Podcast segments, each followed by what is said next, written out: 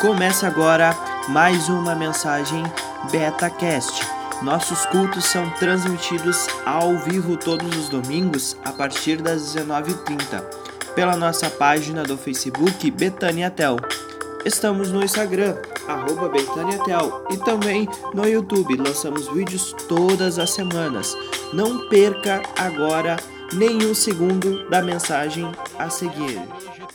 Mas qual foi a principal forma ou a principal é, meio que você conseguiu entrar em contato com igreja na sua vida? O que, que foi a primeira coisa? Como é que isso foi para você? Então, bem no finalzinho da nossa reunião, os diáconos é, vão distribuir para vocês esse, esse folhetim. Você pode bater papo normal e etc. Mas antes de ir embora, eu queria pedir o favor que você preenchesse, é, não precisa pôr nome, nada disso, mas que você preenchesse só para a gente poder ter esses números dentro daquilo que a gente está é, tá pensando de planejamento para a nossa igreja mais para frente também. Um outro aviso, nós vamos ter o retiro é, em novembro, nos dias 10, 11 e 12 de novembro. A gente vai fazer o nosso retiro, vai ser uma sexta, sábado e domingo até meio-dia. 8, 9 e 10. 8, 9 e 10. Né? 10, 11 e 12, aí não vai dar, né? Porque a gente tem que trabalhar 11 e 12 e tem que ter culto aqui 10 à noite. Então, 8, 9 e 10 de novembro vai ser sexta, sábado e domingo. Então, a o, o custo é 150 reais, esse valor vai incluir tudo, alimentação, a estadia no local, um local bem bacana. Algumas pessoas ainda não fizeram a inscrição, então é importante você procurar a Júlia, que é aquela senhorita que está ali timidamente levantando a mão. É, ah, para fazer a sua inscrição, a gente ainda tem como fazer isso de forma parcelada, você pode parcelar até lá. Você que já fez a inscrição, é, é importante que você faça o acerto conforme você entendeu que daria para fazer, porque a gente já tem que tanto acertar com o lugar lá para reservar definitivamente, quanto os custos que a gente vai ter. Então também você pode procurar a Júlia, a Lisandra, para poder estar tá fazendo o, o, o acerto do retiro. E domingo, sem ser domingo que vem, no outro domingo, nós teremos o nosso na nossa comemoração do aniversário da igreja, né? O dia que a gente vai, a gente está o mês todo celebrando o aniversário da igreja, os 18 anos da Betânia aqui na cidade de São Leopoldo, e no domingo, sem ser o que vem o outro, dia 29 de setembro, a gente vai comer o bolo, tomar um refrigerante, cantar o parabéns, vamos ter ah, dentro aqui a nossa programação especial do aniversário, que vai culminar, inclusive, as nossas mensagens. A gente tem tido, a gente iniciou domingo passado, na verdade, hoje a gente vai dar seguimento a algumas mensagens uh, falando especificamente sobre igreja, sobre como é que é essa relação nossa com a igreja, como que essas coisas acontecem. E na semana passada, nós começamos falando sobre o que, que é que dá início a uma igreja. Né? Uma igreja, ela começa com cristãos. É isso que deu origem à primeira igreja, quando Jesus ele é, funda a igreja lá. A gente chama de cristãos hoje, eles demoraram uns 20 a 30 anos para serem chamados assim de cristãos quando a igreja começou. E aí a gente viu na semana passada que a ideia a principal dessa, dessa situação é que nós nos tornamos cristãos quando nós nos comprometemos com Jesus. É, e aí a gente na semana passada falou um pouco a respeito disso, da importância da gente não só abraçar esse compromisso, quanto a importância da gente manter isso a vida toda, porque é possível que a gente é, perca a fé ao longo da caminhada, perca a fé ao longo da vida. Então a importância da gente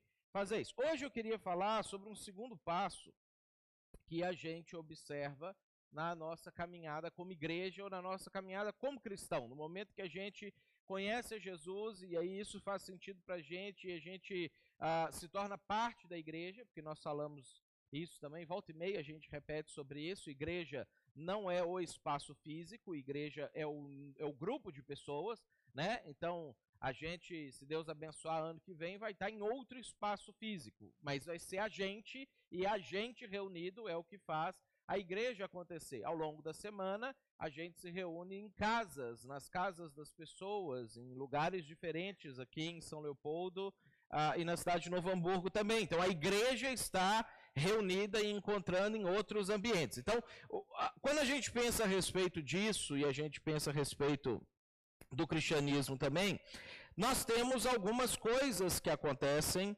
ah, e que a gente observa na vida de um cristão. Todos nós, ao longo da vida da gente, é, vamos construindo uma rede de relacionamentos. Isso acontece independente de ser cristão ou não ser cristão, de, de, de qualquer coisa. Isso faz parte da gente ser é, humano. E existe uma teoria que ela é chamada de teoria dos seis graus de separação sei se vocês já ouviram sobre isso. Foi desenvolvida por esse.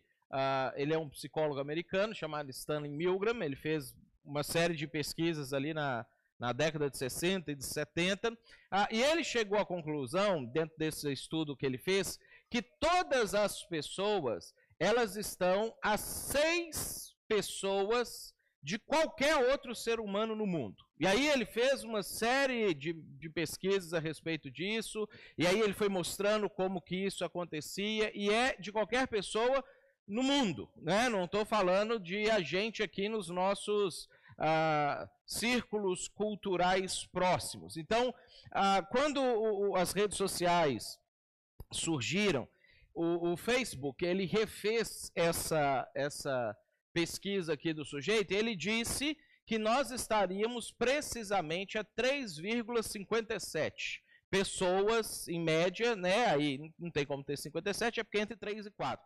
Pessoas em média de qualquer pessoa do mundo. Ah, eu não sei se isso vale para, é, sei lá, o cara que mora lá nos confins da Indochina, da Indonésia, do, da, da Malásia e não sei o quê. Eu sei que isso vale para mim e para qualquer pessoa que eu sei que existe e, consequentemente, isso acaba valendo para você também. Então, por exemplo, se a gente fosse pegar ah, o, o, o, rei do Japão, que eu não sei se vocês sabem que o Japão tem um rei.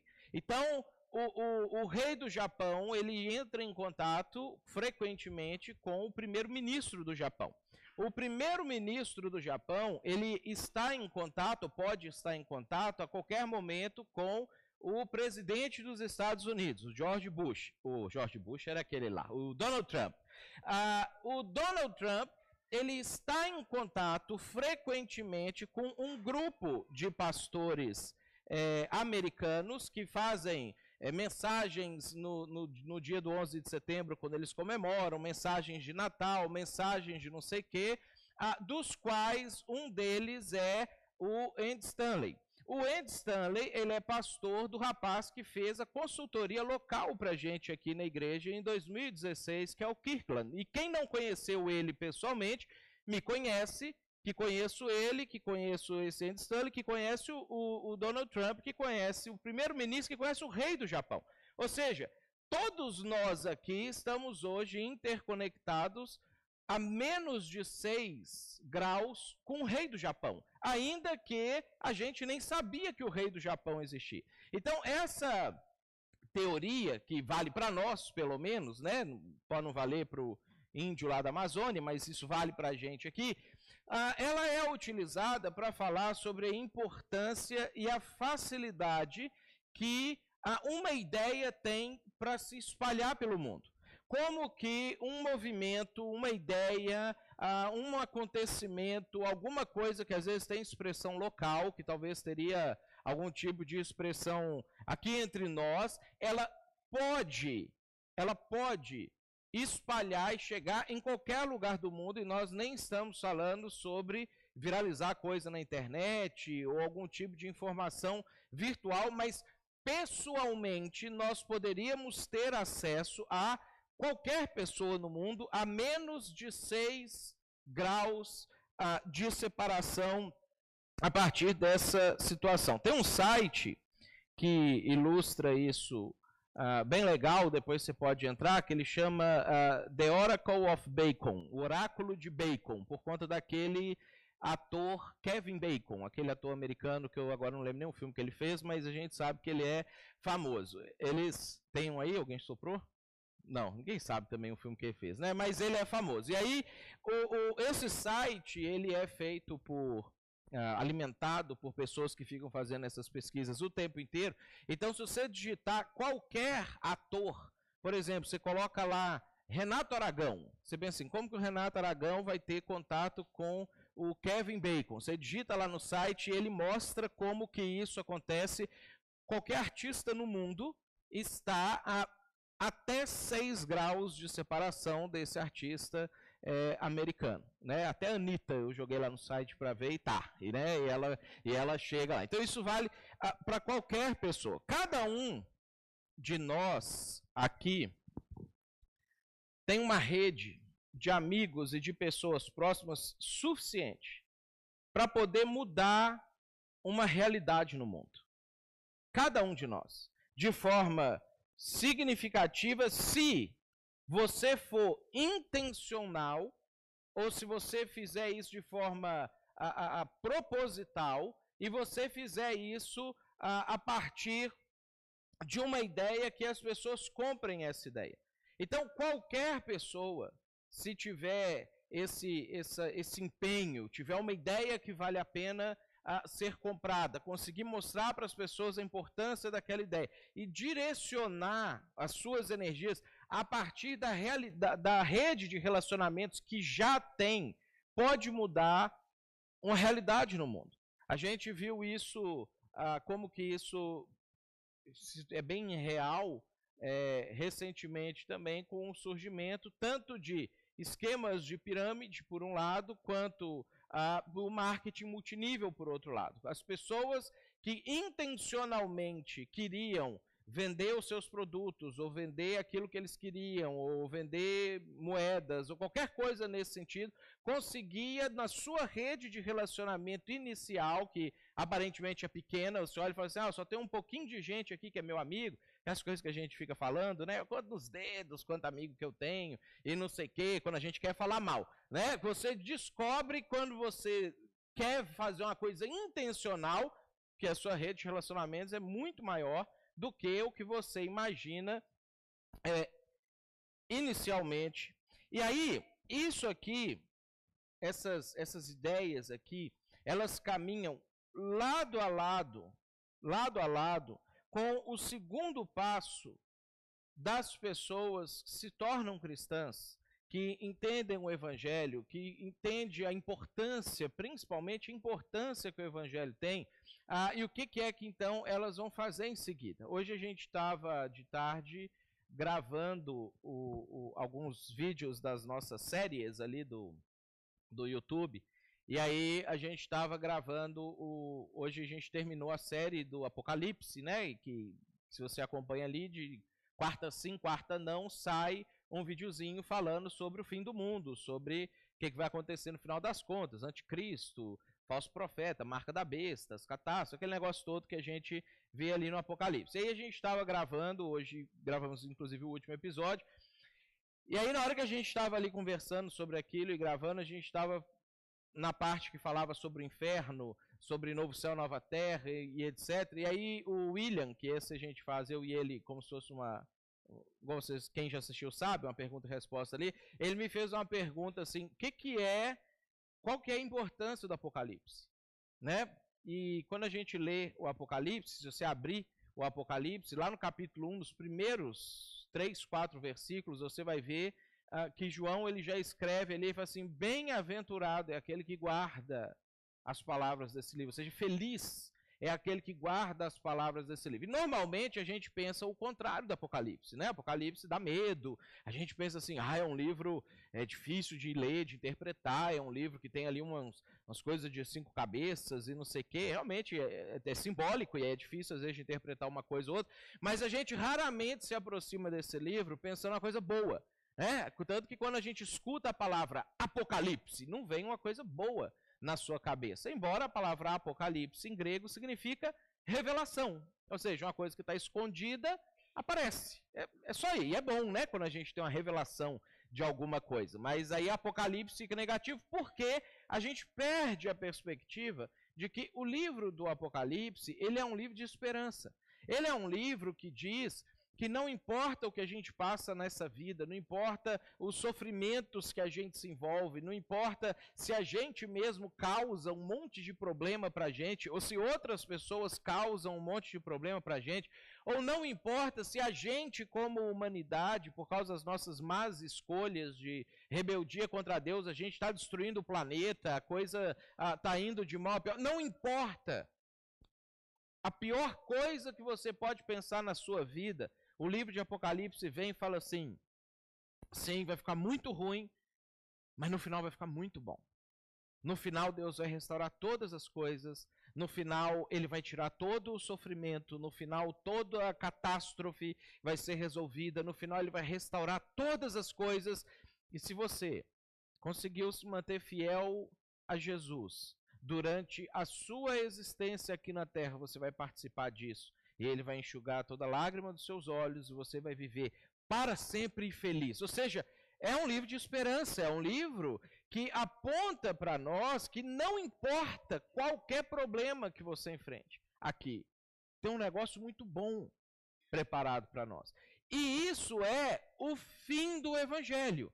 Isso é o, o, a conclusão dessa história que começa a ser contada para nós desde quando fala que por causa dos nossos pecados nós rompemos com Deus, ou seja, a gente estava indo para o inferno, a gente estava não só destruindo a nossa vida aqui, como destruindo ela eternamente, e aí Deus intervém na história, Jesus vem, morre no nosso lugar, oferece para a gente perdão de pecados, uma nova oportunidade na vida que culmina nessa coisa maravilhosa do Apocalipse. Aí quando a gente pega isso, que é o Evangelho, a gente descobre que isso é fantástico. Isso resolve alguns problemas meus agora e me ajuda a lidar com todos os outros problemas que não têm solução para o resto da vida. É por isso que o Evangelho, e essa informação, quando a gente vai repartindo ela e a gente vai subdividindo ela, a gente vai conseguindo encontrar resultados ou soluções para qualquer situação que a gente vive é, aqui na vida durante o tempo que a gente está vivendo. Essa é a, a melhor notícia que alguém poderia conhecer, ou que alguém poderia ouvir. Por isso que a gente dá para o nome de evangelho para isso, porque é o termo grego que significa boa notícia. É aquela ideia assim, a, a, a, originalmente, né? De quando eles estavam nas batalhas e aí o exército ia lá lutar e aí o pessoal da cidade ficava apreensivo porque eles não tinham redes sociais, não tinha uh, nenhum tipo de comunicação, eles não sabiam o que estava acontecendo na batalha, e se o exército deles perdesse a batalha, o exército inimigo viria na cidade, invadiria a cidade, ia saquear todas as coisas uh, da cidade, matar as pessoas, estuprar as mulheres, tocar fogo na cidade, ou seja, era um pavor, as pessoas ficavam apreensivas com aquilo, pensando, puxa vida, a qualquer momento e olhando para o horizonte, pode vir é, é, o exército inimigo, apontar lá no horizonte, e aí a gente não tem mais o que fazer. E aí, quando eles ganhavam a batalha, como eles sabiam lá no campo de batalha que o pessoal na cidade estava apavorado atrás ali das muralhas, com medo, chorando, aquele pavor a, a, dentro da cidade, eles mandavam uma pessoa que não tinha normalmente participado de toda a batalha, que tinha ido lá só para isso, ah, e ficava ali descansando, olhando, olhando e torcendo para o negócio dar certo, eles mandavam essa pessoa voltar correndo para a cidade ah, para poder contar para eles uma boa notícia. Nós ganhamos a batalha. Pode abrir os portões, a nossa vida vai voltar ao normal, a gente não vai ter problema. E esse sujeito, ele era em grego chamado de evangelista. Ele era o cara que trazia o evangelho, a boa notícia de que Estamos livres, não vamos morrer, os problemas foram resolvidos, nosso exército ganhou, já prepara a celebração para quando os soldados voltarem, a gente receber eles bem, com comemoração. Por isso que a Bíblia vai falar, vai utilizar essa, essa expressão, tanto lá em Isaías quanto Paulo vai repetir, como são bonitos os pés dos que anunciam as coisas boas, ou as boas novas. Por quê? Porque eram pés ligeiros, que chegava rápido a notícia, e quando as pessoas viam aquela pessoa, aí vinha aquela alegria de que, puxa, resolvidos estão todos os nossos problemas.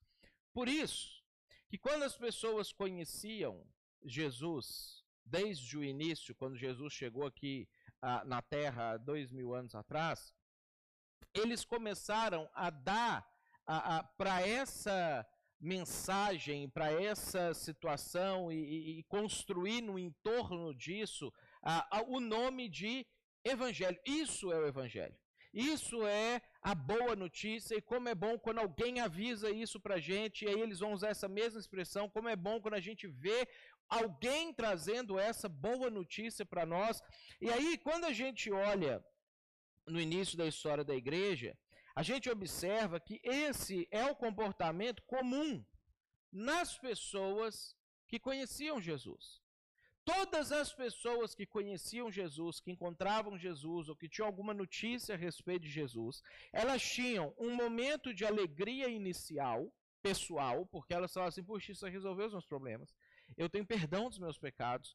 Eu estou reconciliado com Deus. A, a, minha vida tem esperança de novo, e não importa o que acontecer aqui, tem coisas maravilhosas reservadas para mim. Então as pessoas elas tinham uma alegria inicial, e, e é interessante, fazendo um parênteses, que é possível que a gente, pelas escolhas que às vezes a gente toma na nossa vida, a gente perca essa alegria.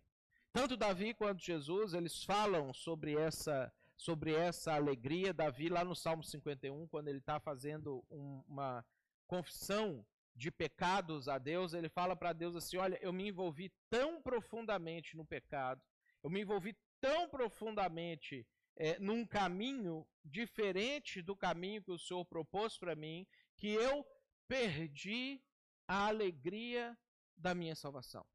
E aí no Salmo 51, Davi, ele, na oração que ele está fazendo para Deus, ele vira para Deus e fala assim: Deus, restitui a alegria da minha salvação. E Jesus, completando esse assunto, quando ele está contando a parábola ah, do semeador, e ele fala que o semeador saiu para semear, e uma parte cai no caminho, uma parte no solo pedregoso, uma parte no solo cheio de espinhos e uma parte no solo bom.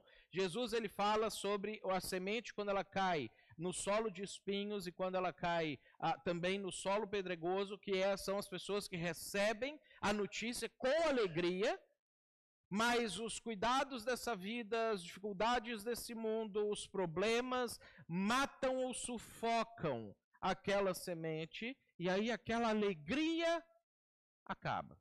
Então, dentro desse parênteses ainda, pode ser que isso seja o seu caso. Pode ser que você recebeu a mensagem do evangelho em algum momento da sua vida, aquilo fez muito sentido, você ficou muito feliz com aquilo, aquilo te trouxe esperança, mas que decisões que você vai tomando na sua vida vão sufocando essa alegria. E aí essa é uma oração que vale a pena você orar para Deus, eu queria incentivar você, se é o caso, e pode vir a ser, porque Jesus falou que é o caso de algumas pessoas, o próprio Davi passou por essa situação, que você, quem sabe hoje à noite, chegasse em casa e falasse com Deus, fizesse com Deus essa oração de Davi: restitui a alegria da minha salvação. Porque para que você dê esse passo que a gente vai falar nele agora, ah, como igreja, você precisa ter a alegria da salvação dentro de você. Então, fechando esse parênteses, quando as pessoas recebiam é, é, o evangelho. Eles tinham essa alegria inicial, mas logo em seguida, a reação delas é: quem precisa saber disso? Para quem eu preciso contar isso? E, e concomitantemente com esse sentimento de alegria, surgia um sentimento de urgência, de que eu preciso contar isso para os meus amigos.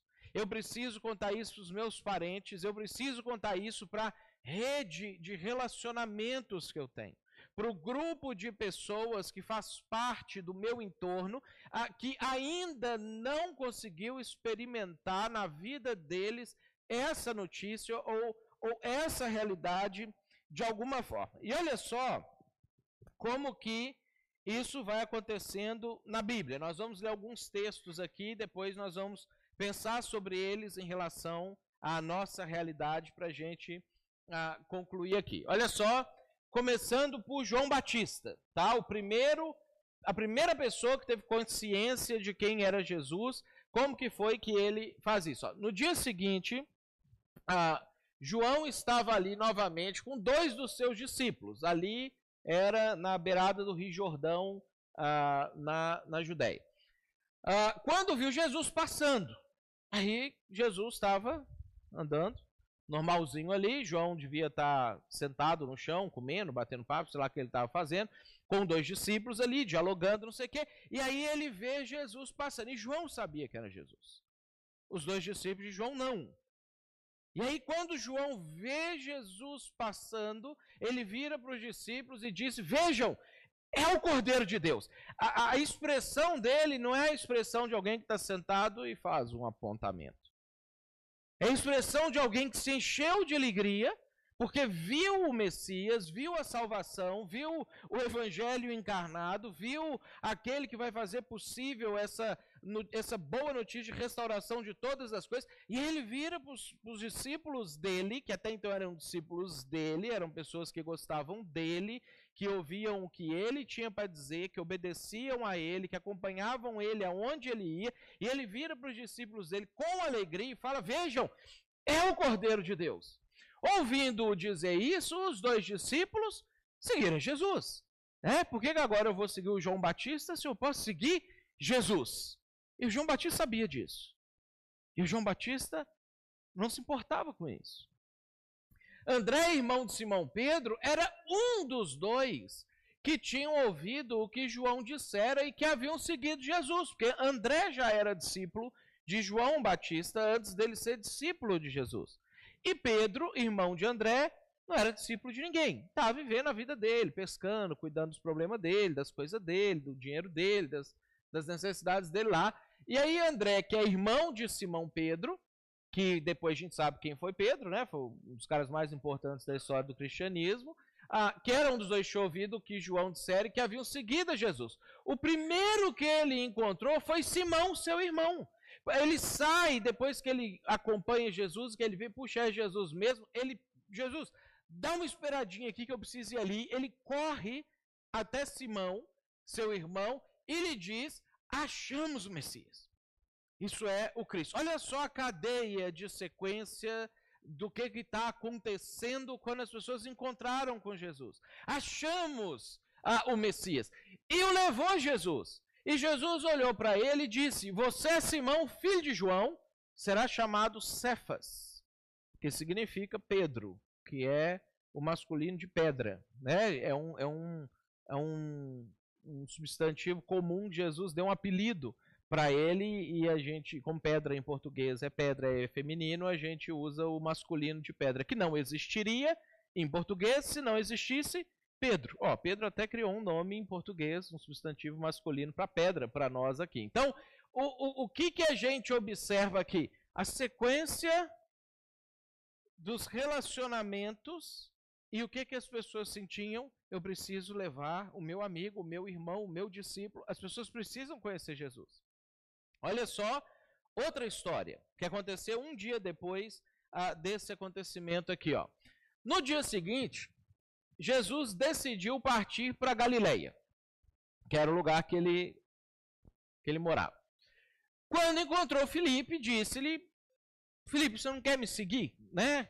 Sou Messias, você está aí, é um cara que parece promissor, quer me seguir?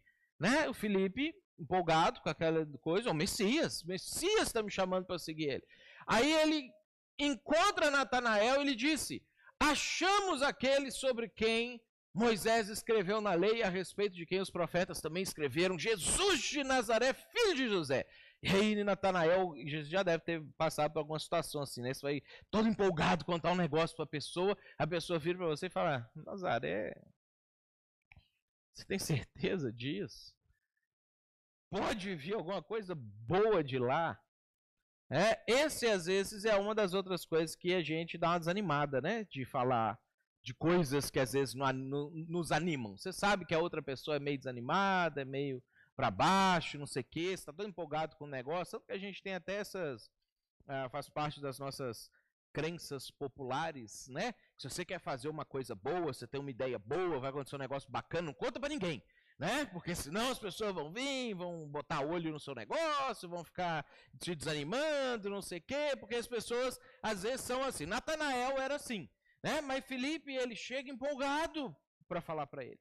Cara, eu achei o Messias. Eu achei a solução da nossa vida, da nossa existência, a nossa salvação. E aí, quando ele fala isso para ele, pode vir alguma coisa de lá, boa de lá, e Felipe fala: venha e veja, vem cá ver com seus próprios olhos.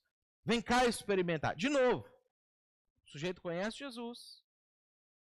E a primeira reação dele depois da alegria inicial, ele vai falar isso para as pessoas que ele gosta. Uma outra história interessante que ajuda a gente, a gente está construindo um, um quebra-cabeça que vocês vão entender daqui a pouquinho como é que, que a gente soluciona ele aqui. Ó.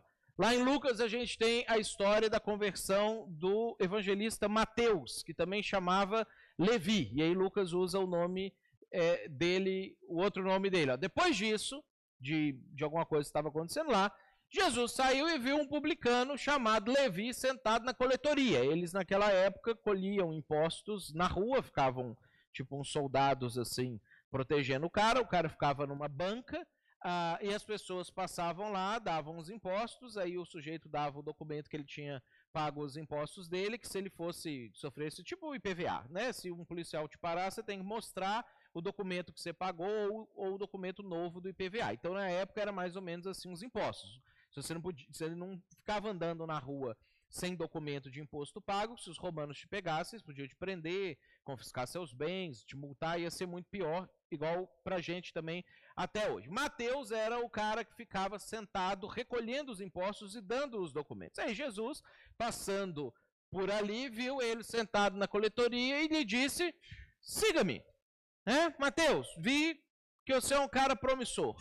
Vamos andar comigo? Vamos fazer um negócio diferente, né? Vamos colher impostos do Satanás e poder fazer as coisas darem certo, né? Então, deu ali uma proposta bacana para Mateus. Levi levantou-se, deixou tudo, virou para os soldados, ó, fica isso aí, guarda isso aí, não sei o que, me demito. Estou fora desse negócio, vou fazer um negócio muito mais importante. E o seguiu. Então, olha o que ele faz. Primeira coisa que ele faz depois dessa alegria inicial de que agora ele faz parte do grupo do Messias.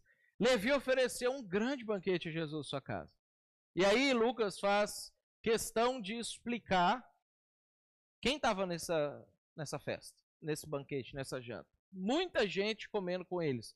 Publicanos e outras pessoas. Porque existia duas categorias de pessoas naquela época. Você tinha publicanos e você tinha o resto. Né? Dois tipos de pecadores. Pecadores normais e publicanos, que era o pior tipo de pecador ah, que existia antigamente. De novo, ao padrão. Ele encontra Jesus, isso faz sentido para ele, e ele chama as pessoas do círculo de relacionamento dele e fala: vocês precisam conhecer. E aí depois a história vai seguindo e conta como isso aconteceu, que não é o, o nosso foco de hoje. Outra história interessante para a gente uh, colocar aqui a penúltima peça do nosso quebra-cabeça. Jesus chega em Samaria. E aí ele para para comer, manda os discípulos entrarem na cidade para comprar a comida dele. Ele está sentado na beirada de um poço de água. E ali, por volta de 11, meio-dia, uma hora, esse horáriozinho do almoço ali, ele encontra com uma mulher que tinha saído para poder buscar água ah, para ela. Que não era uma coisa comum, porque as pessoas buscavam água na primeira hora da manhã e na primeira hora da noite. Esse eram os horários normais. Então era uma mulher que queria ter certeza absoluta que ela não ia encontrar ninguém.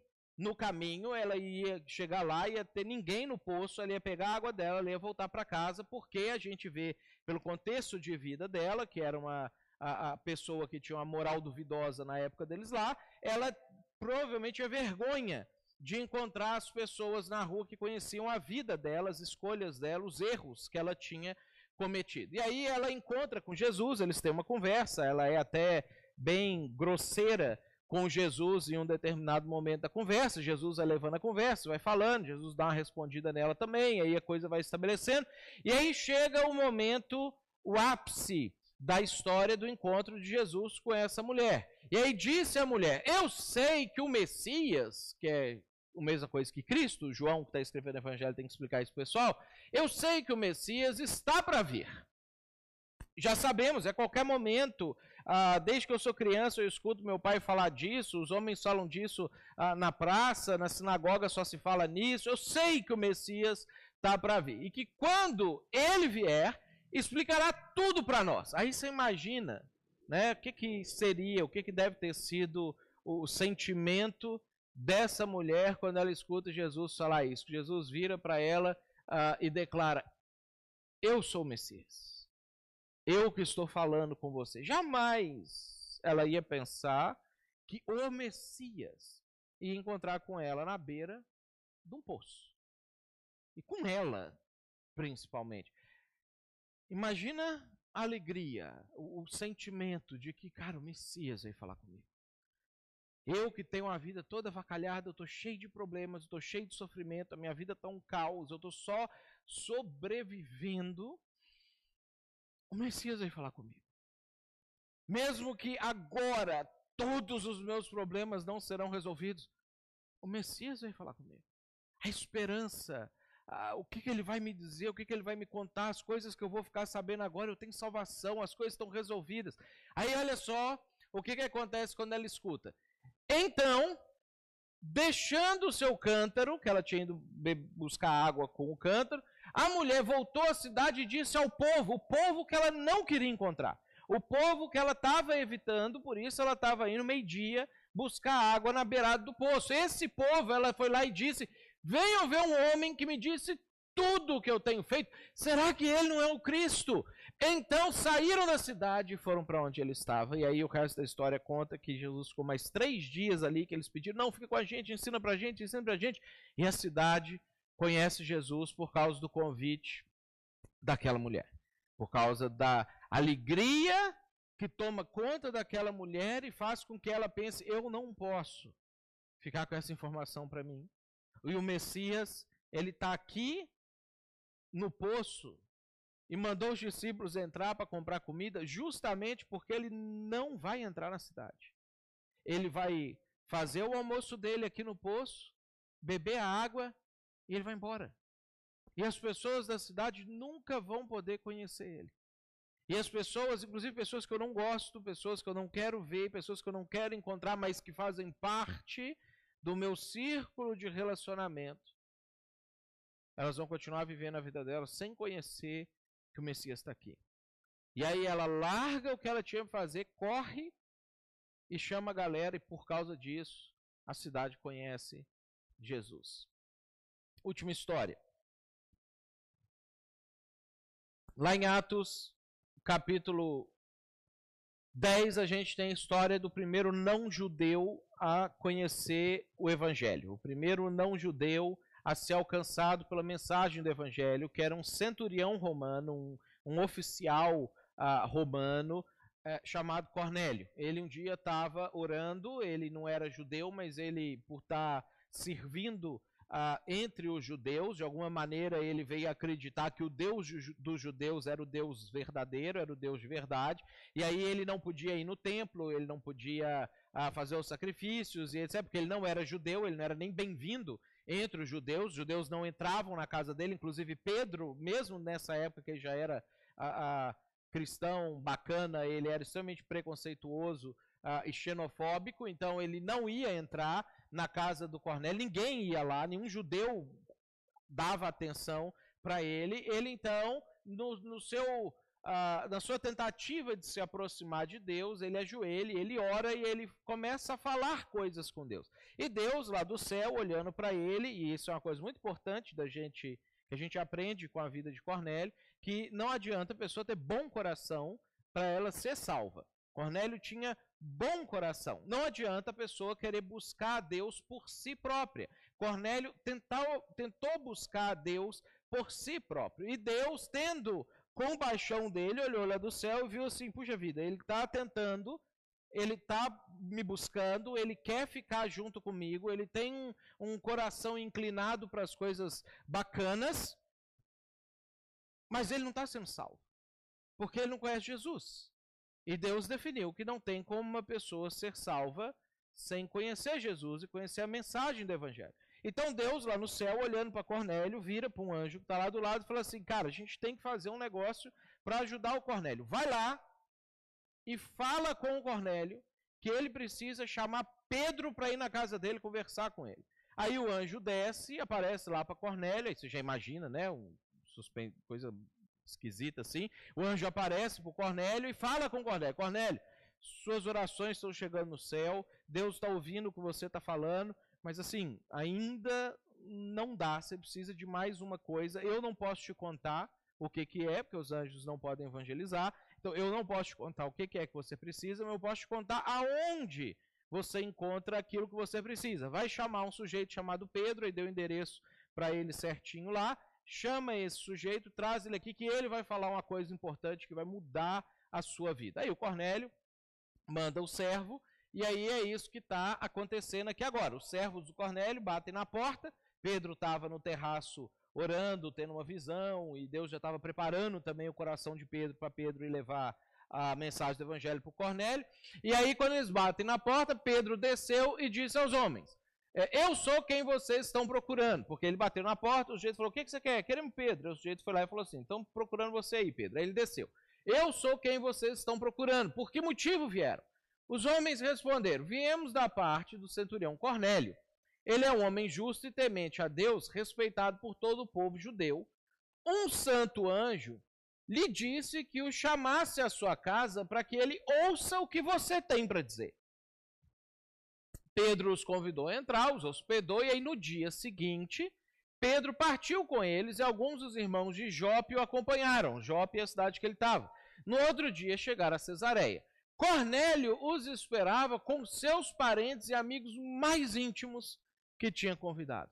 Enquanto os servos estavam indo buscar o Pedro, Cornélio começou a reunir a família dele. Vocês precisam vir aqui em casa, vocês precisam vir aqui em casa, os parentes, os amigos íntimos, as pessoas próximas. Vocês precisam vir aqui em casa porque alguém vai vir aqui falar um negócio que você precisa ouvir, que eu preciso ouvir, vai mudar a nossa vida, vai mudar a nossa realidade. E já mudou, né? Essa galera toda aí que a gente está vendo a história deles, que a gente não sabe direito quem é, hoje está tudo resolvido para eles, né? Estão salvos, estão vivendo já com Jesus, já não tem problema nenhum na vida, estão só aguardando Jesus voltar para voltar junto com ele, enquanto a gente está aqui agora, nossa vez, né, de fazer essa caminhada. O que, que a gente observa em comum em todas essas pessoas?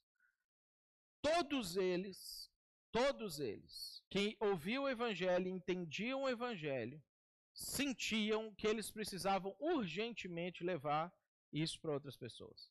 Os amigos e as pessoas próximas precisavam ter pelo menos uma chance de ouvir a história completa. Pelo menos uma chance de conhecer Jesus, ou de conhecer sobre Jesus, ou de conhecer as pessoas que tinham conhecido Jesus, conhecer a mensagem de Jesus de alguma forma na vida delas. E aí, eu separei todas essas histórias aqui nessa ordem que, que eu coloquei, porque todos eles, todos eles, tinham alguma coisa que eles precisavam enfrentar que podia dar errado na vida deles, ou podia ser um problema na vida deles, a partir do momento que eles resolvessem convidar outras pessoas para seguir Jesus. Todos eles tinham algum desconforto, e que talvez pode ser o nosso desconforto, quando eles precisavam dar esse passo, porque quando a gente pensa assim, puxa, convidar um amigo, que é o nosso tema uh, do culto de hoje, parece ser uma coisa tão óbvia, mas por que, que a gente às vezes não faz isso com tanto empenho ou não faz isso direito?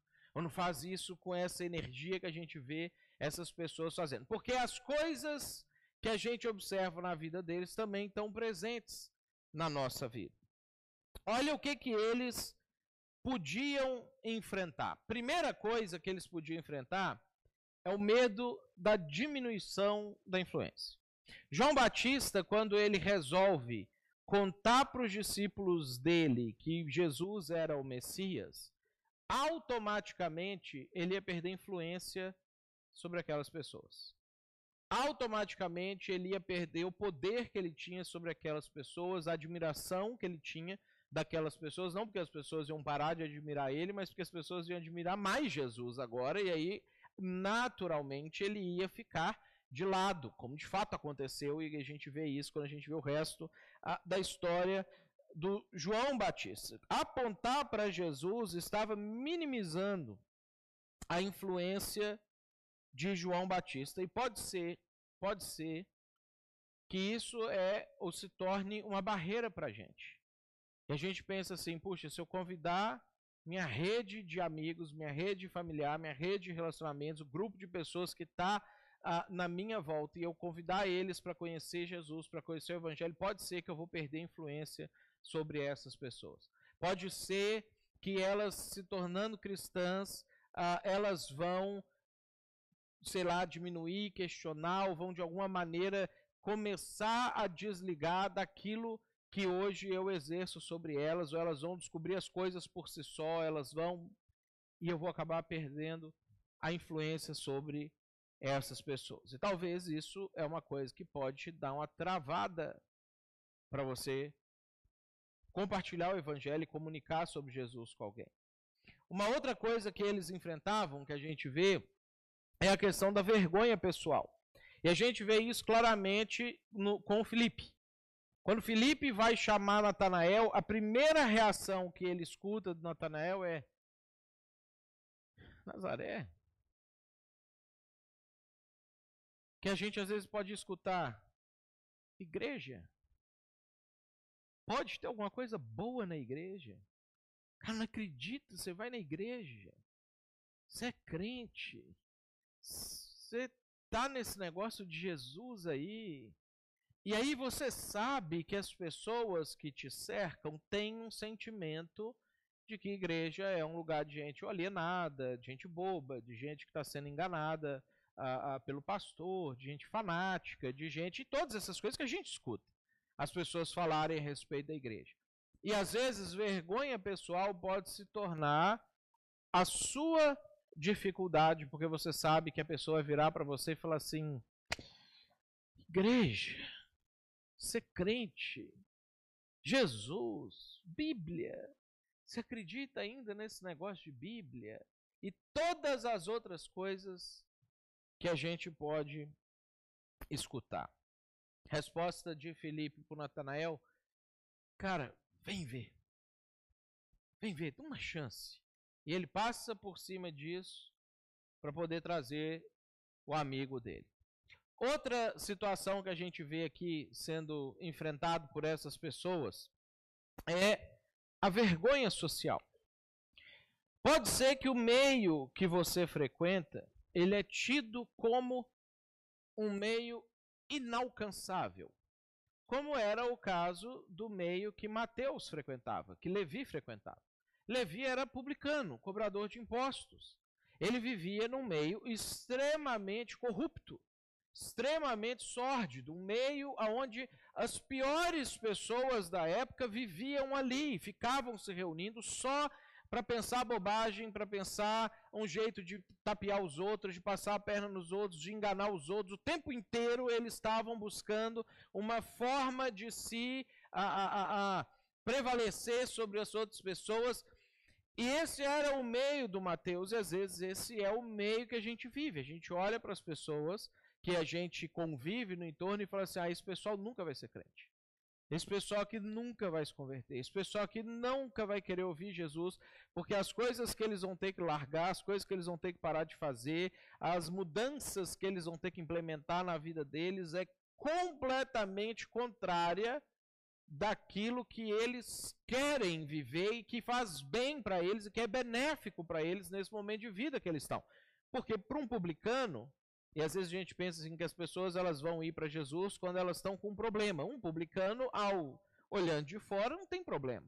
O cara é rico, o cara está é, bem socialmente, o cara tem proteção do Estado. Ele seria tipo um, um concursado, um juiz federal concursado. É um cara que está ali com todas as coisas dele resolvidas na vida dele. E às vezes a gente pode estar no meio que a gente pensa, essas pessoas que eu convivo, às vezes pode ser o pessoal da universidade, que a gente sabe da dificuldade que é para uma pessoa que vive ativamente o meio universitário entender o evangelho e abrir mão das suas concepções de mundo. Às vezes pode ser num ambiente de trabalho altamente tóxico que você vive. E isso pode impedir vergonha social da gente estender o convite para as pessoas. E a gente viu que normalmente funciona. Quarta situação que a gente vê aqui é a vergonha moral, que a gente vê na mulher samaritana. Às vezes, o seu passado te envergonha. E você começa a pensar assim: puxa, as pessoas que eu convivo, os meus amigos, os meus colegas, todo mundo sabe quem, quem eu sou, quem que eu fui, o que, que eu fazia, como é que eu vivia. Se eu chegar para eles e falar para eles para ir na igreja, eles vão falar: sério, cara, você está indo na igreja?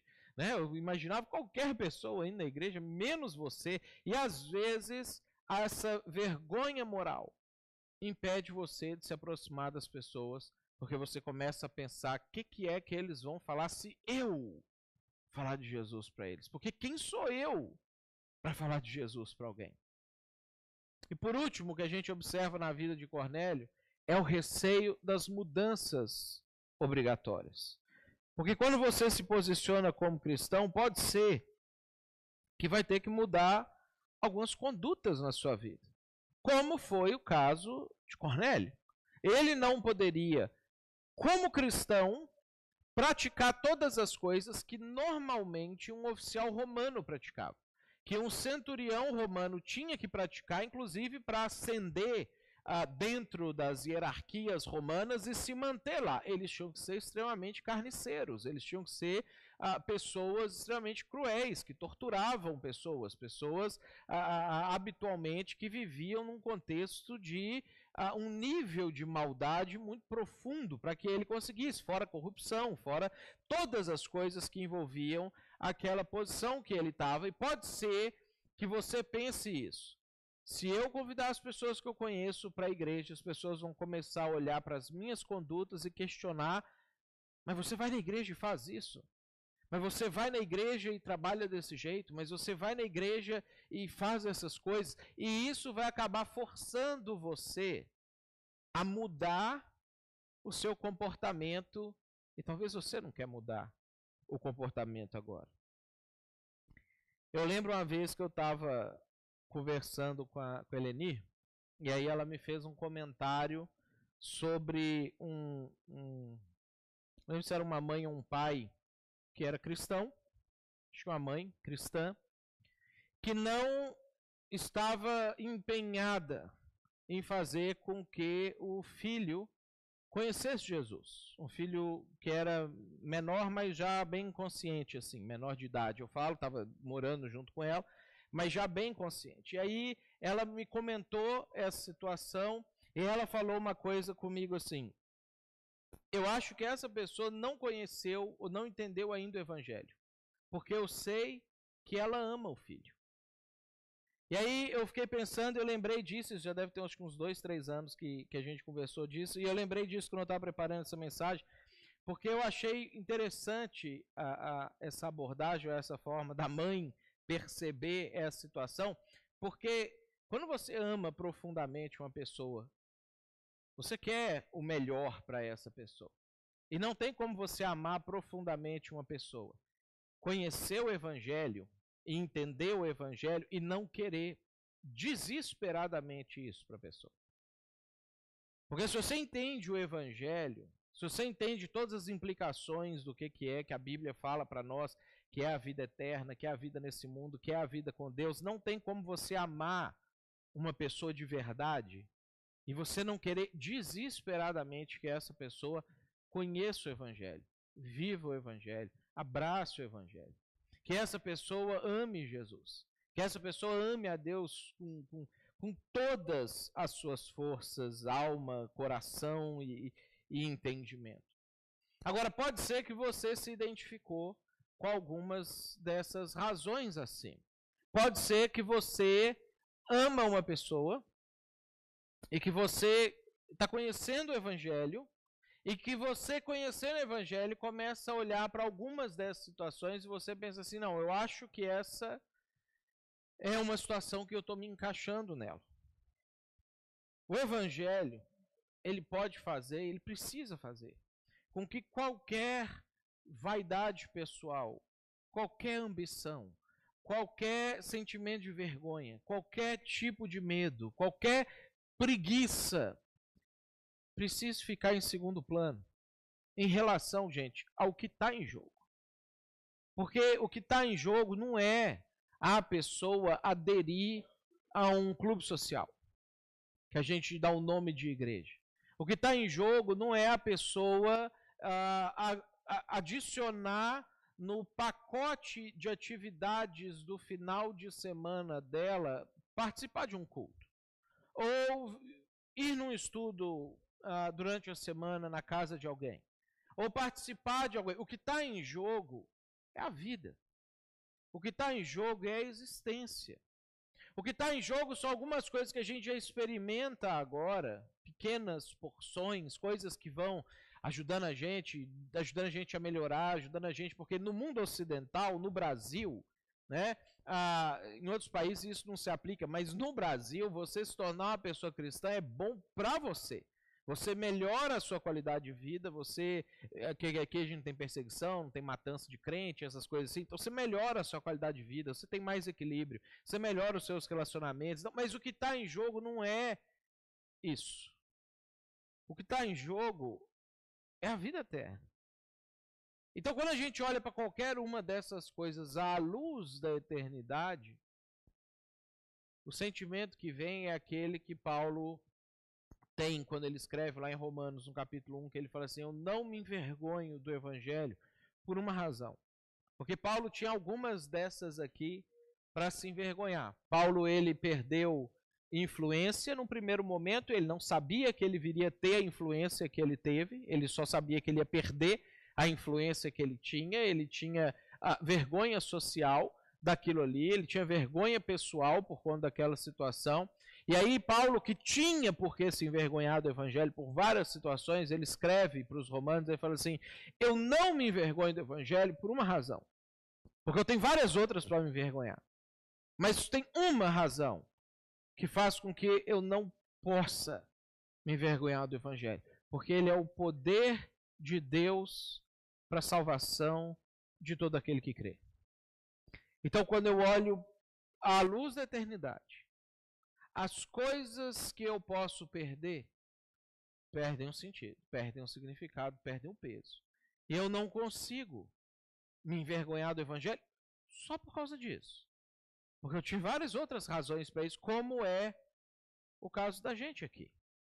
Eu acredito que muitos de nós têm razões para se envergonhar. E talvez por isso que às vezes você até convida uma pessoa ou outra, mas você seleciona as pessoas que você vai convidar e você deixa um, uma turma de fora. Porque talvez esses aqui não vão te causar embaraço, mas pode ser que os outros vão acabar te embaraçando de alguma maneira.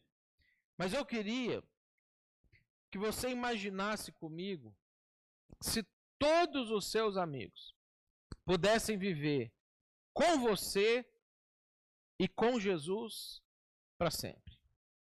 Se você pudesse fazer com que todas as pessoas do seu círculo de relacionamentos, pessoas que você gosta, pessoas que você convive, as pessoas que você conhece por N razões você vai conhecendo na vida, que você olhasse para aquela pessoa que às vezes não sabe, porque ela não conhece Jesus. Ela não sabe o que, que isso tem de implicação na vida dela. Se essa pessoa pudesse passar a eternidade com você e com Jesus. Nós, tanto no domingo quanto nos grupos, a gente faz tudo para poder criar o melhor ambiente possível para que as pessoas possam conhecer e ser como Jesus. É isso que a gente o tempo inteiro, quando pensa no que, que vai pregar, pensa no que, que vai ser de estudo, pensa em como que vai ser o ambiente aqui, como vai ser o ambiente nas casas, como que vão ser os nossos encontros, como que vai ser absolutamente tudo o que a gente faz. A gente faz pensando a respeito disso. Como que essas coisas podem fazer com que as pessoas conheçam Jesus e com que as pessoas consigam ser como Jesus. Com que as pessoas entendam o que, que Jesus é, é pensa do mundo e consigam aplicar a vida delas para isso se tornar realidade na vida delas também. Imagine se todas as pessoas do seu relacionamento puderem ter acesso aos ensinamentos que você está tendo pudesse ter acesso ao Evangelho de Jesus, pudesse ter acesso a essa esperança de que não importa o que acontecer na vida, a gente tem uma esperança de uma vida fantástica para sempre. Porque todo mundo vai viver para sempre em algum lugar. Todo mundo vive para sempre em algum lugar. Imagine se todas as pessoas que você conhece pudessem viver com você para sempre, junto com o Senhor. Eu queria desafiar você para nessas próximas duas semanas a gente começar devagar a exercitar isso aqui. Você escolhesse uma ou algumas pessoas e você investisse na vida dessas pessoas por duas semanas e você convidasse ela para estar tá aqui com a gente no domingo do aniversário. Não no outro domingo. Você tem duas semanas para isso. No domingo do aniversário. Que é quando a gente vai, além de ter o nosso tempo aqui juntos, a gente vai poder, na conclusão dessa série, refletir é, a respeito de algumas coisas importantes, a respeito do mundo que a gente está vivendo e de o, qual que é o papel da igreja nesse mundo que a gente está vivendo. Então eu queria, de alguma maneira, incentivar você a isso. Escolher uma ou algumas pessoas ao longo dessas duas próximas semanas, começando de amanhã, você investisse na vida dessas pessoas, você passasse por cima de qualquer que seja aquilo que é o que te incomoda, o que te atrapalha, o que te envergonha. E a gente já está terminando, os diáconos já podem distribuir o, o, o, o, papel. O futuro diácono da igreja aí também, ó. Que bacana isso aí. Ah, eu queria que você pensasse sobre isso, investisse na vida de alguém e convidasse para ela. E se ela debochasse, fala assim: vem ver, né? Uma chance, vamos caminhar. Mas que você já preparasse a pessoa para o Evangelho. Você já falasse com ela algumas coisas, você já falasse como que Jesus é importante para você, o que que Jesus significa para você, o que que ser cristão significa para você, contasse a sua história, a sua experiência, e aí daqui a dois domingos pudesse ter a pessoa junto com a gente aqui. Vamos fazer isso? Vamos ficar de pé para a gente orar enquanto você está recebendo o formulário. E aí não